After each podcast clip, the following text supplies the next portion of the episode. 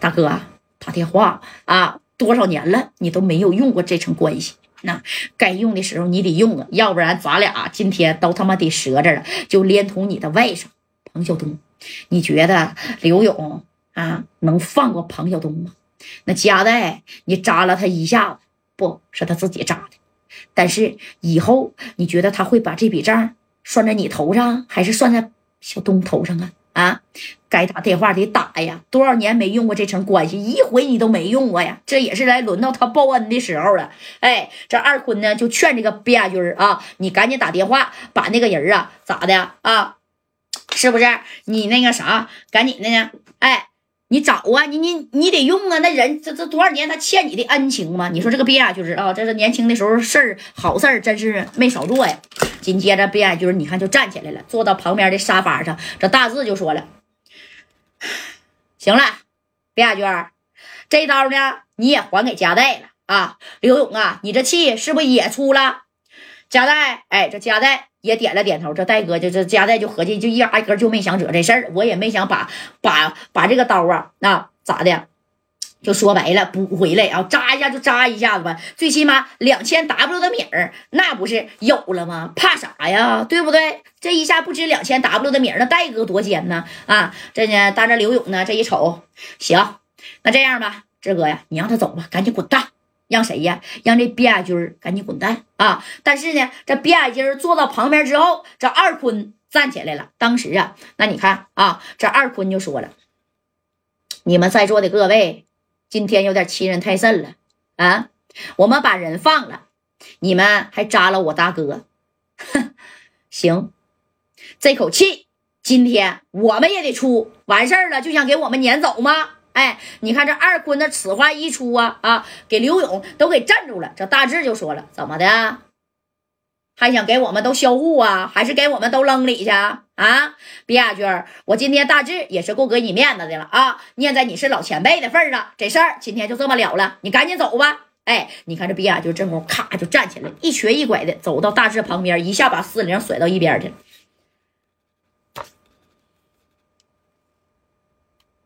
我打个电话，大志啊，我刚才都跟你说了啊，我是有关系的。本来我是不想动用这层关系的，但是大志，你太他妈欺负我卞亚军了。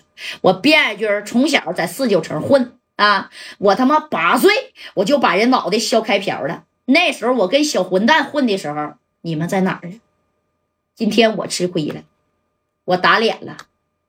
我这面不争回来以后，我卞亚军怎么在四九城混呢？咔咔咔，把电话就支过去了啊！人家都都没看这个东西，就把电话夸夸夸这一按的时候，这大字就隐隐约就看见有点熟悉的这个电话号码，因为都是人家上边拉的嘛啊！红墙大院里边的电话号码啊！你看这电话嘣嘣的，这家就接通了。哎，这电话那头呢，还是一个年轻人的声音啊！是这么说的：哪位呀？这头这卞亚军。是我呀，老边，哎，边亚军吗？啊，那头的一听啊，叔啊，给我打电话，有什么事儿吗？啊，多长时间呢？我都没见你给我打电话了。你看我每年呐，逢年过节，我想看看你，你就说呀，怕惹事儿，不让我去，说不方便。那，那你今天给我打电话，是不是遇到什么难处了？哎，那边是很柔声细语的说这话，这大志就在这听，我怎么听这声音他妈有点耳熟呢？但是一瞬间，大志呢他又想不起来这个人他到底是谁，知道不？哎，想不起来。哎，那你看这话啊，是说到这儿了。这头的边亚军说了：“你能不能来一趟天上人间？我在天上人间呢，三个八包房，我的让人给欺负了，大腿呀捅了一下子啊。”而且对面啊，你看坐着这么大一个手的大志，你应该知道吧？啊，你应该都听说过。要不是大志啊，我也可能啊，这腿呢不会被捅这么一刀。但是你说呀，你边叔我在四九城混这么长时间了，还没吃过这亏呢。面啊，熟得要。我这没招了，我就给你打个电话啊。你看这头是谁呢？那就是啊，罗公子，那罗公子是干啥的？家里边是这样式的啊，你这陆地，哎，六六扇门，啥啥啥啥啥啥啥啥的，人家整个蓝天白云啊，那是老罗家，知道不？哎，人家这个的，你说他他给这罗公子打电话，你说罗公子厉不厉害呀？当时罗公子这一听，怎么的啊？给你这大腿里的，给你扎了，谁给你扎的？哎，那你看这功夫啊，这个这这比亚军说，大志，大志。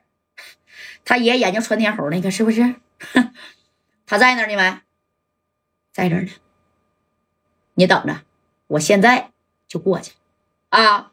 我现在就过去。你告诉现在天上人间三个八包房的每一个人啊，谁他妈也别出去，敢动我边叔啊！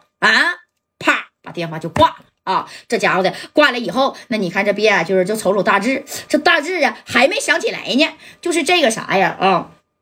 就说白了，就是这个东西吧，就是声音听过，但是就没想起来是谁。但大志绝对不是他的对手啊！这大志这一瞅，怎么的，还真找人了啊？这大志也拉硬啊！哼，我不管你找谁，我一个电话给我爷打过去，他也不好使。哎，这功夫，这家伙的这家代就说了，那啥，差不多得了，差不多得了啊，差不多，今天这事儿闹到这份上啊，谁也别想轻而易举的就这么收场。